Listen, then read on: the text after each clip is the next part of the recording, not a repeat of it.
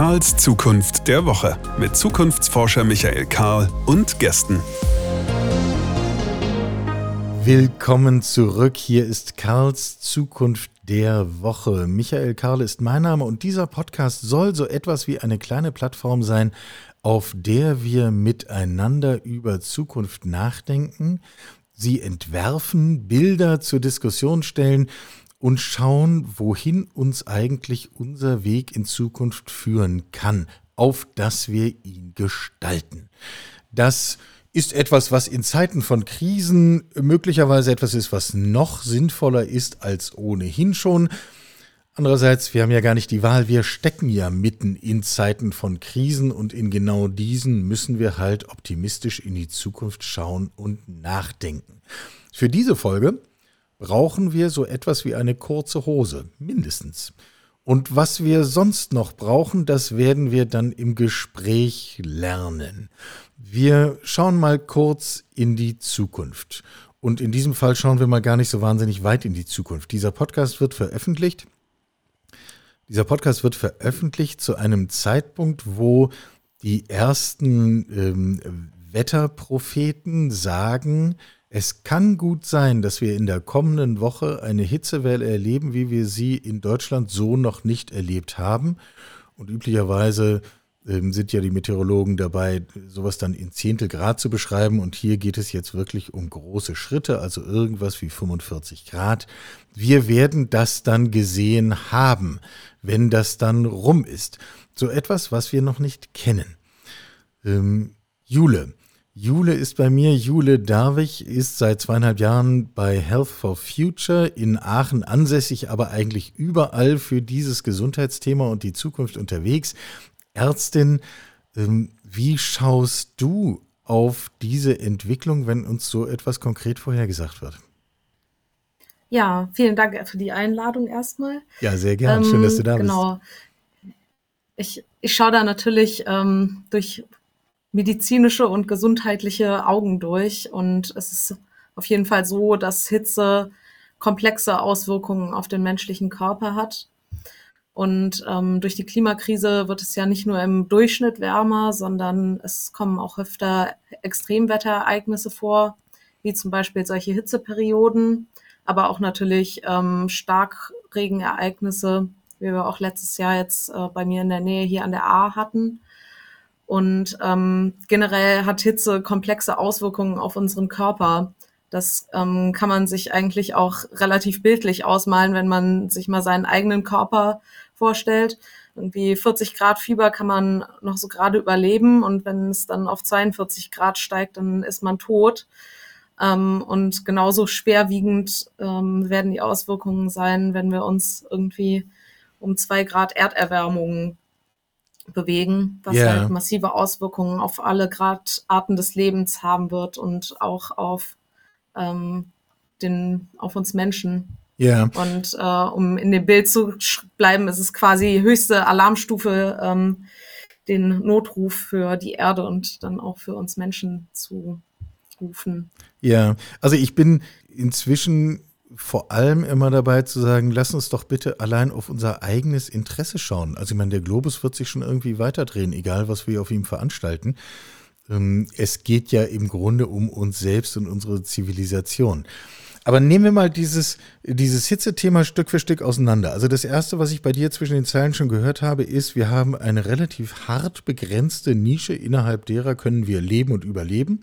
Und dann gibt es eine klare Kante und jenseits dessen können wir es nicht mehr korrekt?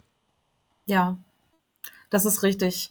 Also ähm, wenn man sich auch anschaut, ähm, wenn beispielsweise die wirksame Temperatur nur um zwei Grad schwankt und beispielsweise von 30 auf 32 Grad ansteigt, dann sinkt unsere Leistungsfähigkeit um, um die Hälfte. Und zwar bei allen Menschen, auch Mensch, bei Menschen, die schon lange unter solchen Bedingungen leben.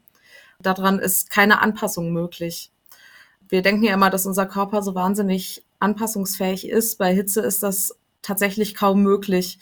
Und ähm, dann haben wir natürlich irgendwie direkt zwei Faktoren, die auf die menschliche Gesundheit drücken. Auf der einen Seite ähm, haben wir diese ganzen hitzebedingten Schäden, wie zum Beispiel das ähm, chronisch kranke PatientInnen irgendwie auf einmal wirklich starke Probleme mit Herz-Kreislauf-Erkrankungen zum Beispiel haben, zum Beispiel so eine Dekompensation von einer ähm, Herzinsuffizienz. Das sehen wir bei Hitze sehr häufig. Und auf der anderen Seite natürlich auch, dass das dann die Leistungsfähigkeit von den Menschen, die im Gesundheitswesen beschäftigt sind, sinkt. Also von Ärztinnen, Pflegekräften, medizinischen Fachangestellten und auch allen nichtmedizinischen Menschen, die in Krankenhäusern und im Gesundheitsdienst arbeiten. Also du hast mir eine Frage schon vorweggenommen. Ich hätte dich natürlich danach gefragt, ob wir irgendeine Chance haben, uns auch langfristig an Hitze zu gewöhnen. Also wir haben die harte Antwort schon gehört. Nein, haben wir nicht. Ganz platt gesagt, also jetzt mal nicht für die gesprochen, die ohnehin krank im Krankenhaus liegen. Da haben wir alle Alarmlampen gesehen, die du gerade aufgemalt hast. Aber für diejenigen, die gerade das Glück haben, nicht im Krankenhaus zu sein, woran merke ich, dass es tatsächlich für mich gerade grenzwertig heiß wird? Woran merke ich das an mir selber? Also da gibt's natürlich verschiedene Warnzeichen, die man beachten kann und auch Tipps, die man irgendwie befolgen kann. Was zum Beispiel eine sehr gute Idee ist, ist sich irgendwie zum Beispiel die ähm, App vom Deutschen Wetterdienst zu installieren, die Warnwetter-App. Ähm, da kann man dann einfach sehen, wenn große Hitzewellen auf einen zugerollt kommen und äh, sich entsprechend vorbereiten.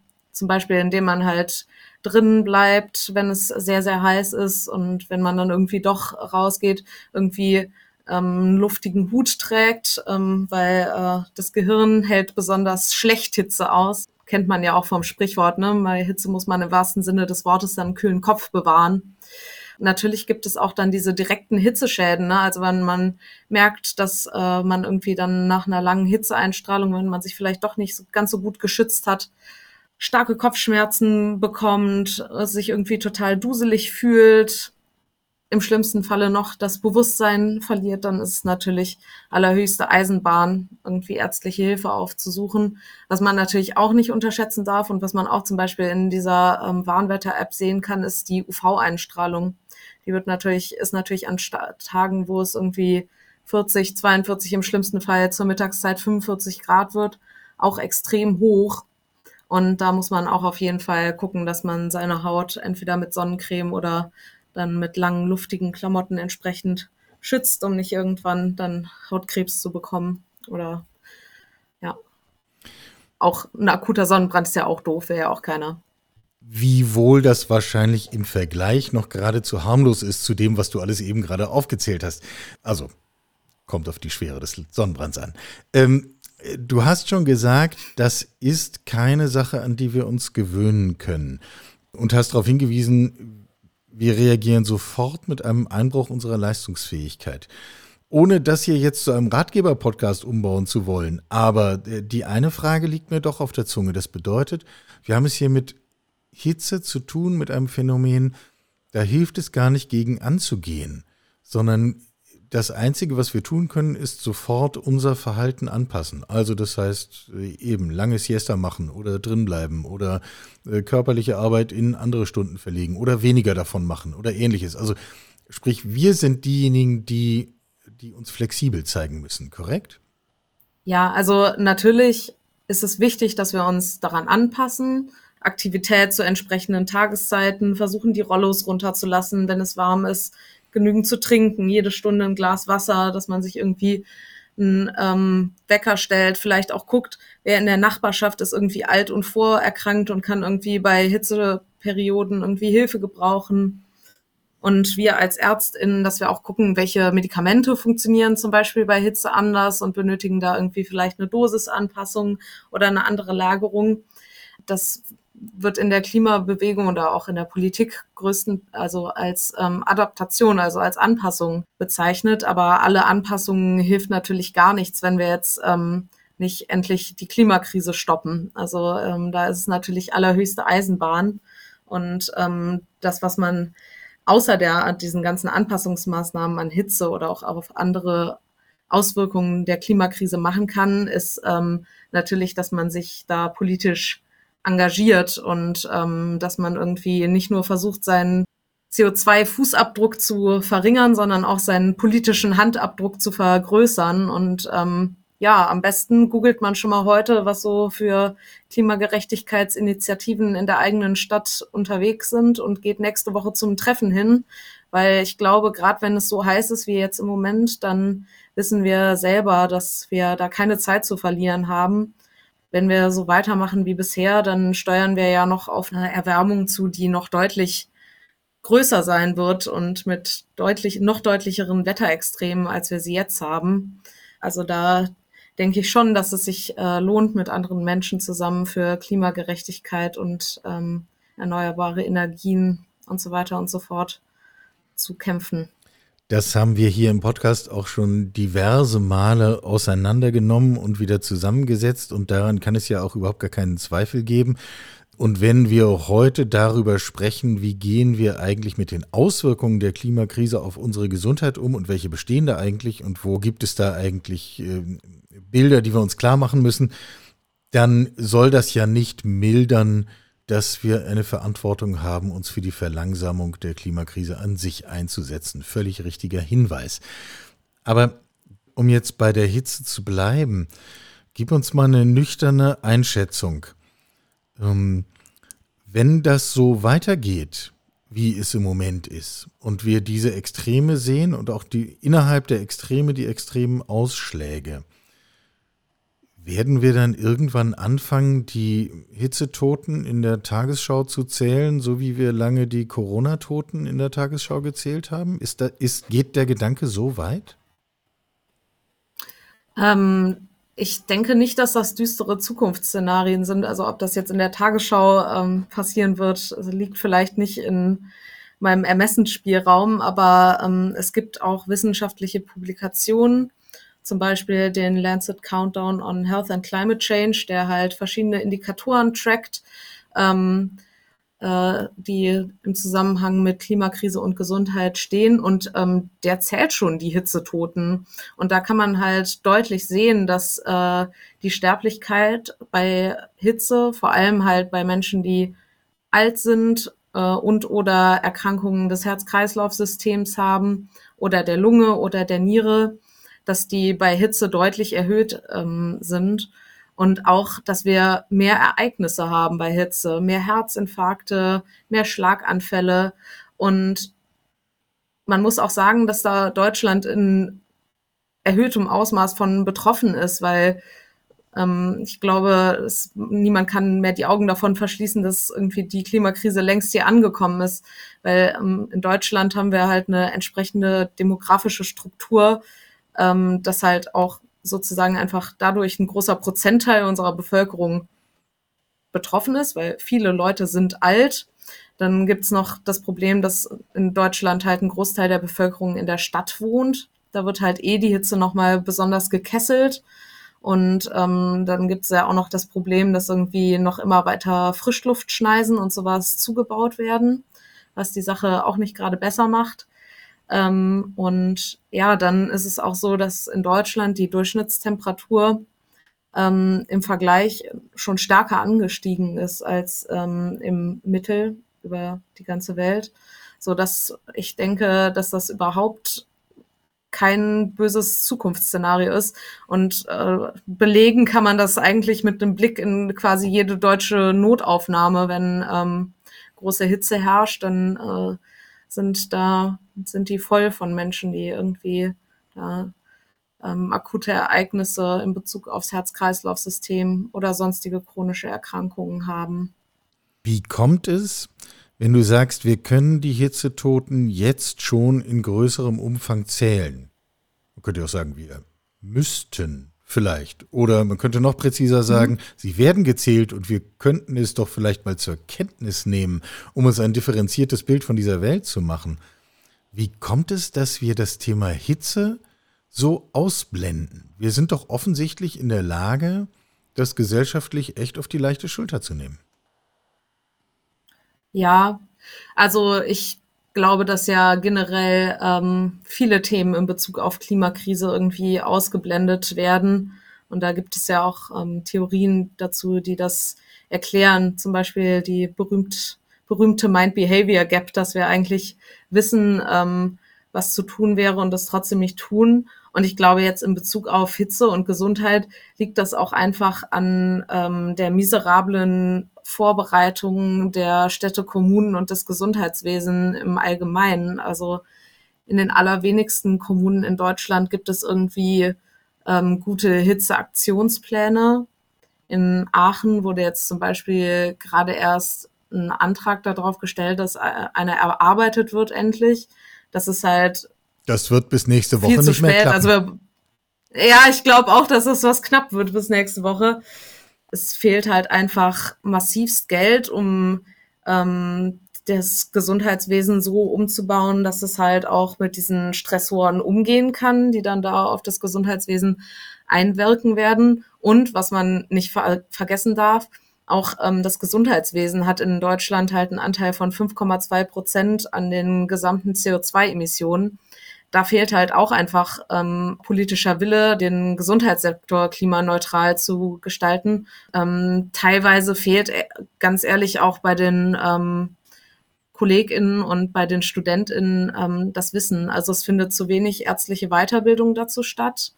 Viele ÄrztInnen wissen nicht, dass sie zum Beispiel von Medikamenten die Dosierung anpassen müssen, wenn große Hitze herrscht.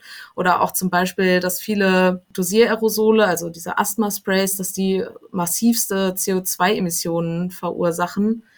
Deswegen hat sich ähm, Health for Future auch zum Ziel gemacht, ähm, dass halt diese Klimathemen und Bildung zu planetarer Gesundheit in den medizinischen Curricula irgendwie verankert wird, so dass dann die Ärztinnen von morgen auch ähm, darüber Bescheid wissen, weil das äh, wirklich ein drängendes Problem ist, was sich ja auch ähm, in der Zukunft noch verschärfen wird und in erheblichem Maß auf die Patientinnensicherheit auch auswirkt.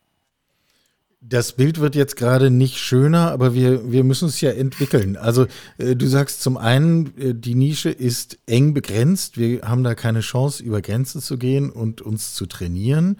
Zum Zweiten wird das Thema alltäglicher. Zum Dritten kennen sich leider viele im medizinischen Betrieb mit diesen Aspekten gar nicht so wahnsinnig detailliert aus, ohne jetzt hier Einzelnen zu nahe treten zu wollen.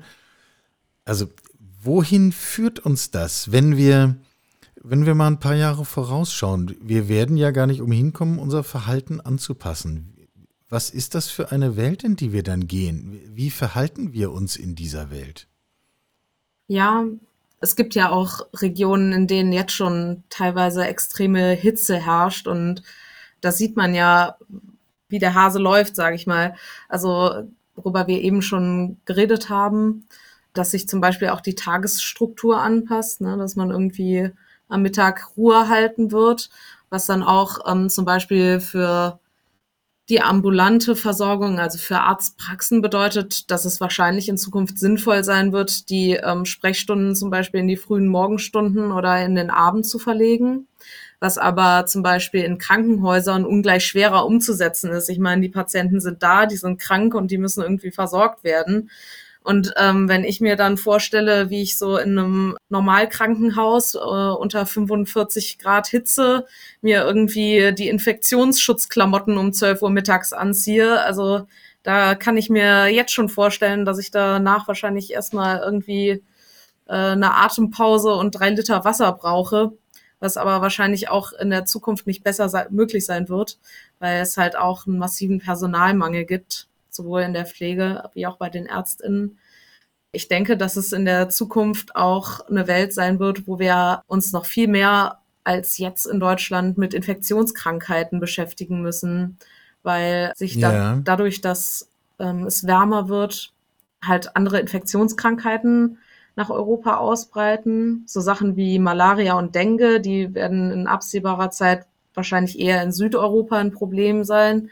Aber auch hier gibt es jetzt zum Beispiel Fälle von Westnil-Fieber, haben bestimmt auch schon einige mitbekommen, dass es jetzt diese neue Riesenzeckenart gibt, die dann zum Beispiel Fleckfieber überträgt.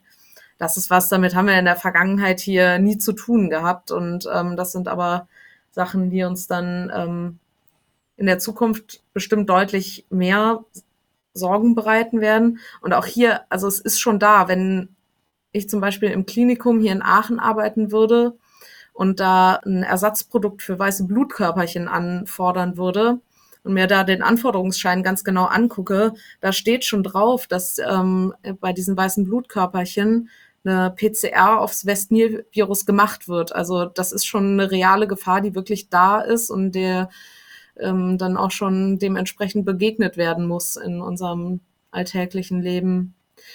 Was noch eine dritte Sache ist, also neben Hitze und äh, veränderten Infektionskrankheiten, ist ähm, so Nahrungsmittelsicherheit ähm, und Nährstoffgehalt in Nahrung. Wobei man da halt auch sagen muss, dass das ähm, auch eine totale Gerechtigkeitsdimension hat, weil noch mehr als wir getroffen sein werden, werden natürlich ähm, Regionen betroffen sein, wo es jetzt schon ähm, viel zu heiß ist und die jetzt schon eine sinkende Produktion von Nahrungsmitteln haben, aufgrund einer Klimakrise, die sie eigentlich ähm, nicht mit verursacht haben. Also über die globale Perspektive sprechen wir gleich nochmal. Die scheint mir wichtig, auch wenn wir sie in der Regel immer hinten runterfallen lassen. Lass uns nochmal kurz bei den Nahrungsmitteln bleiben. Du sagst, der Nährstoffgehalt in Nahrungsmitteln verändert sich und sinkt. Das heißt, ich, wenn wir sowieso zu wenig Obst essen und zu wenig trinken, dann müssen wir beides noch intensiver tun, wenn es heißer wird? Oder, oder wie kann ich das kurz mm, zusammenfassen? Ja. Also gut, trinken ist, glaube ich, äh, relativ einfach. Man muss viel trinken, wenn es heiß ist und am besten natürlich Wasser. Ähm, mit, mit Nahrungsmitteln ist es so, dass es tatsächlich Forschung dazu gibt, dass sich durch bestimmte Klimagase in der Luft die Nährstoffzusammensetzung von Spurenelementen, von äh, bestimmten Vitaminen und so weiter und so fort ändert, wenn beispielsweise jetzt mehr CO2 oder auch andere Klimagase in der Luft sind. Auf der anderen Seite ähm, ist Ernährung natürlich auch total das Thema, wo es auf, aus meiner Seite Hoffnung gibt, weil ähm, eine Ernährung, die gut für die Menschen ist, ähm, die ist auch gut für den Planeten. Jetzt müssen wir die Diskussion in zwei Richtungen noch erweitern. Ähm, erste Frage, äh, wie ist die globale Perspektive? Äh, wenn wir über Klimakrise und global nachdenken, sehe ich oft Diskussionen über der Meeresspiegel steigt und deswegen verschwindet Florida und verschwindet Bangladesch und, und ähm, so die üblichen Kandidaten. Ähm, ich sage das jetzt hier so lapidar, ist das natürlich in keiner Weise lapidar gemeint. Haben wir es dann auch mit größeren Flächen des Erdballs zu tun, die einfach zu heiß sind, um da zu leben? Ist das was, was wir in den vielleicht Laufe der 20er, 30er Jahre bereits erleben werden? Ja, also natürlich ist das ein Problem, dass der Meeresspiegel steigen wird und ähm, dass dadurch auch bestimmte Inseln zum Beispiel oder Küstenregionen einfach in Zukunft entweder nicht mehr existieren werden oder extrem viel Geld in sehr viele Dammanlagen, blablablub, investieren müssen, um überhaupt ähm, fortbestehen zu können. Aber der, ähm, oder es gibt auch Forschung dazu, die zeigt, dass ähm, sich der Lebensraum für Menschen im, durch die Klimakrise wahrscheinlich verkleinern wird. Und so wie du das sagst, ist das wieder genauso eine harte Grenze wie am Anfang unseres Gesprächs. Es geht halt bis zu einer gewissen Temperatur und darüber geht es halt nicht. Zweite Erweiterung der Diskussion. Wir sind ja nun nicht die einzigen Lebewesen, die hier rumlaufen. Und mit Hitze haben es nun natürlich Tiere und Pflanzen ganz genauso zu tun. Ähm, müssen wir das nicht mitdenken? Ja, auf jeden Fall. Also ähm, darauf gibt es vielleicht zwei Perspektiven. Die Klimakrise betrifft natürlich nicht nur uns, sondern auch irgendwie die Welt, die uns umgibt. Und dadurch verändert sich natürlich der Lebensraum von bestimmten Pflanzen, von bestimmten Tieren. Und das ist natürlich einerseits für die Biodiversität einfach schrecklich. Und auf der anderen Seite brauchen wir natürlich auch bestimmte Pflanzen, bestimmte Tiere. Wir brauchen auch Biodiversität. Und Biodiversität ist ja ähm, eine ähm, planetare Grenze, die schon weit im roten Bereich liegt und ähm, auch in der öffentlichen Diskussion noch viel zu wenig Beachtung findet. Biodiversitätskrise und Klimakrise beeinflussen sich wechselseitig. Und äh, was dadurch natürlich auch noch zustande kommt, ist, dass sich dadurch auch die Tier-Mensch-Interaktion ähm, verändert. Das haben wir ja jetzt erst gesehen. Ich meine, ähm, zum Beispiel Covid ist auch letztendlich eine Folge daraus, dass sich ähm, irgendwie die Mensch-Tier-Interaktion verändert hat. Affenpocken möglicherweise auch. Ähm, ich will jetzt nicht sagen, dass das alles an der Klimakrise liegt, um keinen Fall, auf keinen Fall, aber ähm, einen Zusammenhang äh, gibt es da auf jeden Fall und ähm, ich denke auf jeden Fall, dass auch Biodiversität und die Biodiversitätskrise eine Sache ist, die noch mehr in die Öffentlichkeit gerückt werden sollte und über die noch mehr geredet werden sollte.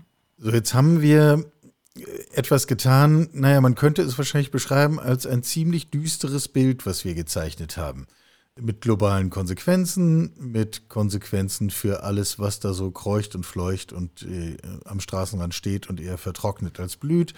Und selbst, wo nehmen wir jetzt Optimismus her? Also wo nehmen wir jetzt den Schwung her zu sagen, wir stecken den Kopf nicht äh, in den Sand und auch nicht in den kühlen Wassereimer, sondern wir krempeln die Ärmel hoch, wir machen was. Also was ist denn jetzt zu tun? Also ich nehme eigentlich aus zwei Sachen sehr viel Kraft und Motivation. Und das eine ist auf jeden Fall die Menschen, die mit mir zusammen bei Health for Future sind und ähm, durch die ich einfach auch ähm, sehr viel Selbstwirksamkeit erfahre und mit denen zusammen ich den Eindruck habe, dass wir irgendwie Dinge schaffen und Dinge verändern können, wo wir uns irgendwie ähm, überlegen, ja, wie können wir denn jetzt ein bisschen was verändern in den äh, fünf Krankenhäusern, die es im Kreis Aachen gibt? Und wie können wir irgendwie mit Leuten möglichst gut reden, dass die irgendwie ähm, uns erzählen, was sie für Gedanken haben und Sorgen haben, vielleicht auch bezüglich der Klimakrise und wie wir dann gucken können, dass wir uns äh, gegenseitig helfen. Wir schaffen es zusammen dann auch größere Sachen auf die Beine zu stellen, wenn man nicht nur eine Person ist, die alleine daran arbeitet, sondern zusammen schaffen wir es dann auch größere Vorlesungsreihen auf die Beine zu stellen an der RWTH, um einfach noch mehr Menschen für das Thema zu erreichen und zu sensibilisieren. Daraus ziehe ich total viel Kraft und Motivation und auch aus anderen Klimagerechtigkeitsgruppen, die sich hier im, in der Umgebung, die hier arbeiten. Also ich wohne ja auch quasi direkt am rheinischen Braunkohlerevier und also da kriegt man auch die Kämpfe mit, die von den KlimagerechtigkeitsaktivistInnen in, im Hambacher Wald oder jetzt in Lützerath geführt werden und ähm, sieht dann aber auch, dass da Erfolge gefeiert werden und was man irgendwie gemeinsam als Bewegung dann schaffen kann. Und das gibt einem total, oder mir zumindest total viel Mut und Hoffnung. Und das andere sind halt diese sogenannten Co-Benefits, von denen ich eben schon geredet habe einfach Sachen, die gut für die Gesundheit und gut für die Umwelt sind, sind irgendwie ein Punkt, äh, an dem man auch gegenüber PatientInnen gut ansetzen kann. Und das sind ähm, neben dem Essen halt vor allem Verkehr und Luftqualität. Ich meine, das mit dem Verkehr, das brauche ich, glaube ich, keinem zu erzählen. Das ist irgendwie natürlich besser für die Gesundheit und für die ähm, Umwelt, wenn ich statt mit dem Auto zu fahren, ähm, zu Fuß durch irgendwo hingehe oder mit dem Fahrrad fahre. Und, Jedenfalls, ähm, solange es nicht mittags um 12 bei 45 Grad ist. Ja, das ist richtig, genau. Aber wenn es dann mal nicht mittags um 12 bei 45 Grad ist, dann sehe ich auch, dass das Patienten irgendwie glücklich macht und Lebensfreude gibt, wenn die irgendwie so ein bisschen was umstellen und am Anfang vielleicht eine Busstation weniger fahren zur Arbeit und zu Fuß gehen und fitter und aktiver werden und ähm, das ist auf jeden Fall was, wo man wirklich positive Effekte in beide Richtungen sehen kann. Mhm. Das ist wirklich auch ein Thema, über das zu wenig geredet wird, weil gerade Menschen, die ähm, vielleicht nicht so viel Geld haben und eher zu sozioökonomisch schwächeren Gruppen gehören, dann an großen ähm, Straßen wohnen, dass also das kann man so sehen. Also da gibt es auch Zahlen zu, dass in Europa ähm, mehr Leute an Luftverschmutzung sterben als durch Zigarettenrauch. Das ist wirklich auch wieder selbst innerhalb Deutschlands ein totales Gerechtigkeitsproblem, dass da die Leute, die relativ wenig davon verursachen, stark davon betroffen sind. Ja, eine Sache, wo man natürlich äh, politisch anpacken muss und äh, mhm. wo dann irgendwie jeder gefordert ist, seine Stimme laut zu machen, mhm. damit also, ähm, das besser wird. Du betonst ja diesen Punkt der Selbstwirksamkeit, Optimismus daraus zu ziehen, dass wir tatsächlich etwas bewegen können. Ich würde noch einen zweiten Gedanken ergänzen wollen. Ähm, mir scheint auch, wir, wir sind dabei, uns auf eine Lernreise zu machen. Ähm, und unsere Welt, die uns umgibt, unseren Alltag, unsere Städte, unser, unser Leben noch ein Stück besser zu verstehen. Äh, Stück genauer zu begreifen, wie wirken eigentlich diese Faktoren auf uns. Das mag wissenschaftlich alles längst beschrieben sein, aber ich rede jetzt sozusagen vom, äh, vom unwissenschaftlichen Blick des aufmerksamen Zeitgenossen, der Zeitgenossin. Und das scheint mir doch zumindest auch spannend zu sein, dass wir hier einfach mehr davon erblicken und differenzieren können, als, äh, als wir das in der Vergangenheit getan haben. Ja, und ich meine, was ist auch schon die Alternative dazu, sich auf diese Lernreise zu begeben und ähm, irgendwie optimistisch zu sein, weil wenn wir es nichts es sind nicht sind, dann bleibt uns ja doch letztendlich nur übrig, irgendwie verbittert ähm, auf unserem Sofa zu sitzen. Und dann ist man ja letztendlich nicht besser als jeder Klimakrisenleugner oder Klimakrisenleugnerin. Deswegen ist die Lernreise quasi alternativlos. Sehr gut, sehr gut. Wir fassen nochmal zusammen. Wasser trinken scheint mir die wichtigste praktische Ableitung aus dem zu sein, was wir jetzt miteinander besprochen haben. Und zwar jede Stunde und am besten Wasser, hast du gesagt. Und bei 45 Grad nicht rausgehen, nicht Tour de France fahren, aber auch sonst sich eher äh, friedlich verhalten. Wir lernen, mit der Hitze ist nicht zu spaßen, aber wir lernen, allein in dem Lernen und in dem Tun kann ein Stück mehr Selbstwirksamkeit liegen. Jule Darwig, Health for Future, basiert in Aachen und darüber hinaus auch tätig, unter anderem hier. Jule, herzlichen Dank. Ja, vielen Dank. Sie hörten Karls Zukunft der Woche, ein Podcast aus dem Karl Institute for Human Future.